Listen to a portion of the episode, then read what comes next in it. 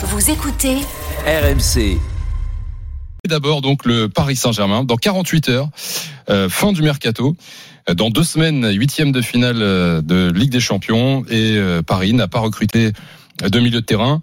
Euh, il n'en aura probablement pas. Paris, euh, info Fabrice Hawkins ce soir, est toujours à la recherche d'un d'un défenseur. Euh, La piste Euro est définitivement euh, refermée pour ce mercato en tout cas. Trop complexe pour euh, cet hiver, mais les Parisiens ont pris date euh, pour cet été. L'effectif du Paris Saint-Germain et notamment euh, ce milieu de terrain qui n'a pas été euh, amélioré cet hiver. Ougarté, Zaire Emery, Vitinha, Ruiz, Soler, Ethan Mbappé et Lee. Voilà l'effectif du Paris Saint-Germain.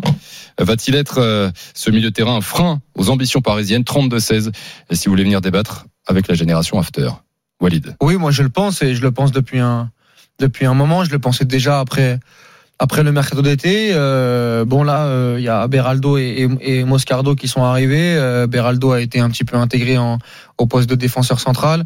Euh, moi, je ne comprends pas la gestion autour de, de Moscardo. Où Mmh. Finalement, euh, on met quoi 20 millions d'euros sur le sur sur le joueur, une vingtaine de millions d'euros. Le joueur va se faire opérer. Euh, il en aura pour trois mois. On ne sait pas comment il va récupérer de cette blessure.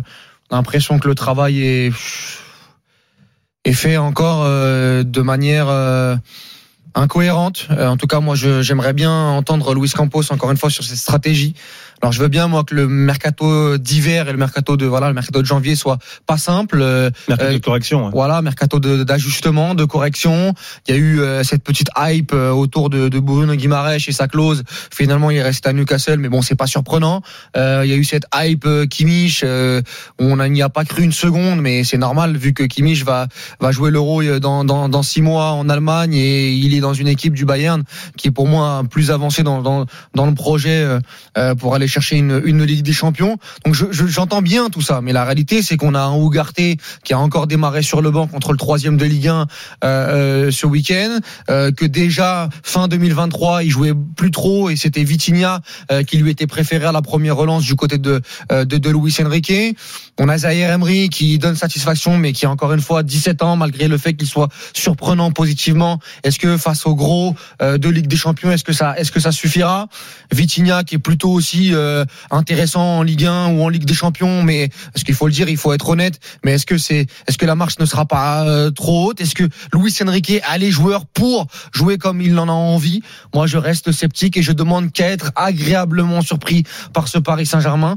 Mais pour moi, euh, et pour moi, c'est pas, ce sera pas suffisant. Ce sera pas suffisant. Et je terminerai là-dessus. Moi, je trouve ça dommage quand même que cet été, avec tous les investissements, que ce soit offensif avec les euh, les 160 patates sur les deux numéros 9 qui aujourd'hui ne sont pas utilisés ou très peu utilisés, plus les 60 millions de Ougarté, plus les 20 millions de Beraldo, que tu n'aies pas ce, milieu fort, ce trio fort, ces certitudes. Surtout cette année, avec peut-être la dernière saison de Kylian Mbappé, je trouve que dans le panorama européen, il y a un truc à faire. Il y a un truc à faire. Le Bayern est est pas, est pas dingue. Manchester City se cherche un peu. Le Real Madrid n'a pas fait de numéro 9. Je trouve qu'il y a, Liverpool n'est pas et- là. et Liverpool n'est pas là. Cette année, avec en plus ce tirage contre la Real Sociedad, il y avait un truc à faire pour le PSG. Et je sais pas si sur les années prochaines, avec un Liverpool qui va revenir, même si ce sera sans club, Mhm. avec un Bayern Munich qui va encore, qui hein, de plus en qui plus va, fort. qui va encore se renforcer, avec un Real Madrid qui va encore se renforcer, avec un City qui, je, je me dis, ah, peut-être qu'il y avait un truc cette année. Et, et, et, et- et malheureusement, je n'ai pas, euh, je n'ai pas tous les outils. Je n'ai pas tous les outils cette saison, alors qu'il y a eu de l'argent, beaucoup d'argent dépensé. David et Simon. Non, mais alors, alors, pour- c'est pas du tout. Je partage le fond du constat de Walid. C'est pas du tout pour excuser euh, Luis Campos.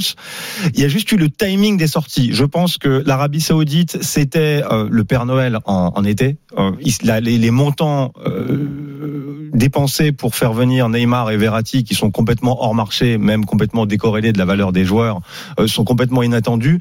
Donc, euh, les, les, les gros milieux comme par exemple un Nico Barella euh, étaient déjà plus difficiles à faire partir en, en, en fin de mercato. Parce que je sais Walid, en fait, Nico Barella, c'est un des joueurs en fait que tu ciblais Oui. notamment pour pour. C'était difficile d'aller chercher après en fin de mercato un Frankie De Jong ou un Nico, Nico Barella ou de faire bouger un Bruno Guimaraes. C'est Fofana était déjà parti en Arabie Saoudite, donc c'est vrai que les, Oui, c'est vrai que c'est souvent Ouais. dur avec le PSG de sortir ces joueurs-là. Parce qu'il y a peut-être aussi un manque d'attractivité. La réalité, non, mais- et, et après, pour, dans l'optique d'une d'une phase finale, je pense que le, ce milieu-là peut être moins euh, pénalisant dans la mesure où ils vont moins dominer de rencontres. C'est-à-dire que ce milieu-là, moi, je pense qu'il manque clairement de la qualité pour pour percer et faire mal au bloc bas, qui supporte très mal les transitions. On l'a vu contre Newcastle, on l'a vu contre Milan, où Loftus-Cheek a complètement détruit le milieu parisien. Et à Newcastle, et... ils ont joué avec un de moins, un de moins qu'en face au milieu, donc il y a oui, un petit péché d'orgueil. Oui, oui avec Vitinha, avec ce rôle un peu hybride de 8 ou, ou, ou, ou joueur excentré.